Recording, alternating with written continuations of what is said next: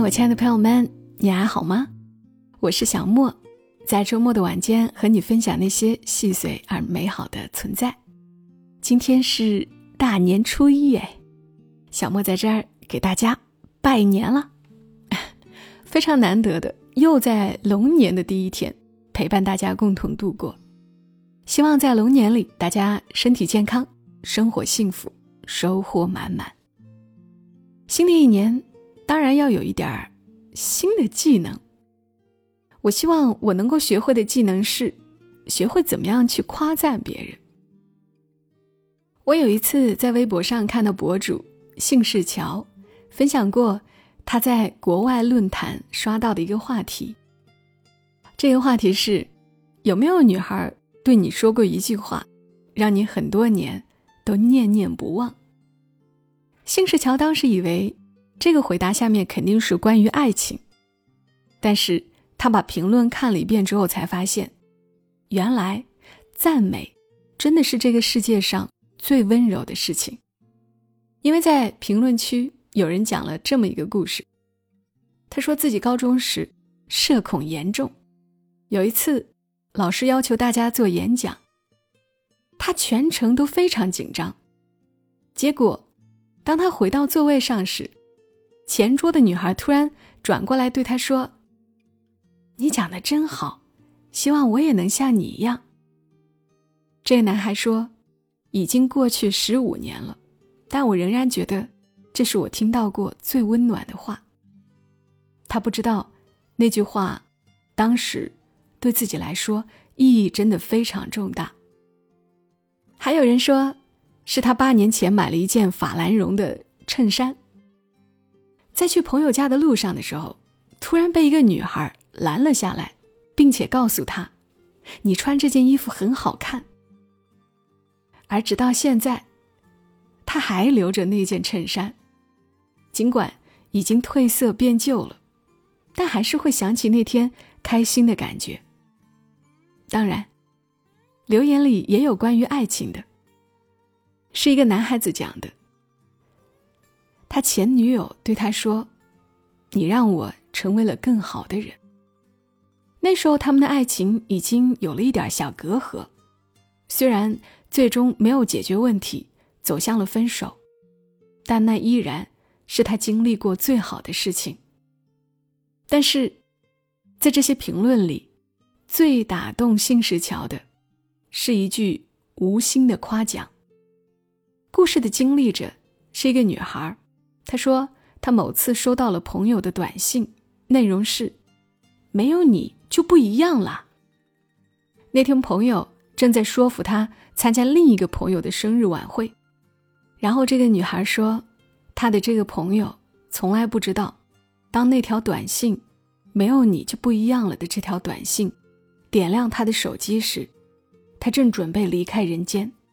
他说：“就是这段文字。”让我从窗台上爬下来，然后径直走到一家泰国菜，和他们见面。那天晚上，虽然也没有特别开心，但我再也没有回到那个窗台，或者其他任何类似的地方。那女孩说：“那是十四年前的事情了，但我仍然常常想起。”新世桥最后说：“看完就觉得。”坦率的表达赞美和喜欢，真的好重要哦。他可能无意中拯救了一个人的一生，也可能成为某个人念念不忘的高光时刻。其实，我也有这样被一句话改变人生的时刻。我的小学其实非常的灰暗，因为我是五岁上的一年级，是当时我们班上年纪最小。个子最矮的一个，而且我还没有上过学前班，我连学校的厕所在哪里都不知道。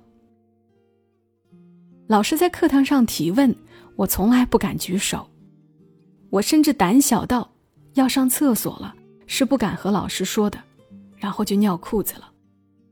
这就是我小学一年级的样子，亦或者到二年级也没有什么好转。因为我特别记得，我二年级的时候，还有一个同班的女生欺负我，仅仅因为我借了她一块橡皮，不知怎么就不见了。之后无论我还了她多少块橡皮，她都说跟她原来那一块不一样。每当他想起来，就堵着我要橡皮，我烦恼极了。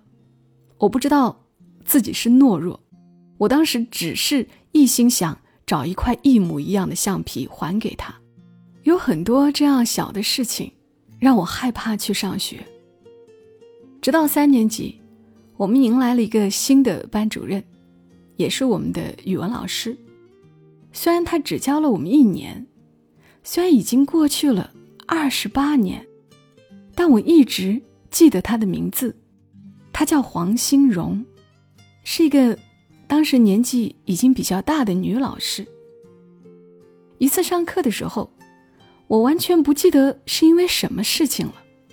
她突然在班上大声的对着全班同学，目光看向我，她说出我的名字，然后她又说：“你。”就是一个神童。哗的一下，你们知道吗？那一刻，我觉得我的头上有光。那真的就是人生的高光时刻。我真的也就信了，我是个神童。当然，后来见过那么多厉害的同学，我知道，其实我也并不神。读书比我厉害、比我聪明的人大有人在。但是，我常常就会想起黄老师那句话。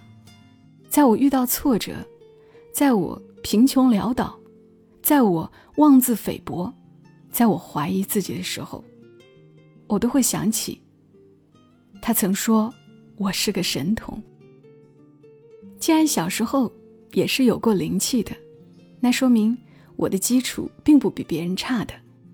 如果别人也能过上很好的生活，那我要过个普普通通的日子，总是可以的吧。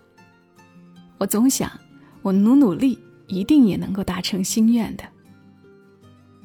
还有一个朋友也跟我说起过，他被一句话改变了人生。这个朋友家庭条件并不好，家里有一个姐姐，一个弟弟，他排老二，读完初中就出来打工了，在流水线上，天天在流水线上也没有别的消遣，他就听歌，他喜欢听粤语歌。听着听着就会唱了，粤语发音还挺地道。某一次，领导请大家吃饭，请 K 歌，他也拿起话筒唱了一首粤语歌。她一个江西姑娘，唱起粤语来却完全不违和。然后部门一个女领导走过来对她说：“嗯，你很有语言天赋，粤语发音很地道。”你可以去试试学一下英语。他真的就开始学英语，天天听英语单词，看英文电影，模仿着学。后来又报了培训班，果然是有些天赋，加上自己的努力，他真的学成了。后来在深圳开始从事外贸行业，也正赶上了好的时机，攒了些财富，过上了。他原本想都不敢想的生活。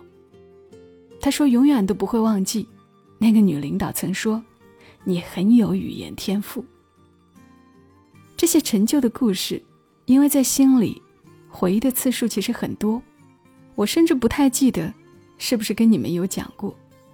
以前是感激遇到了黄老师，我现在开始想，那我也要认真夸奖。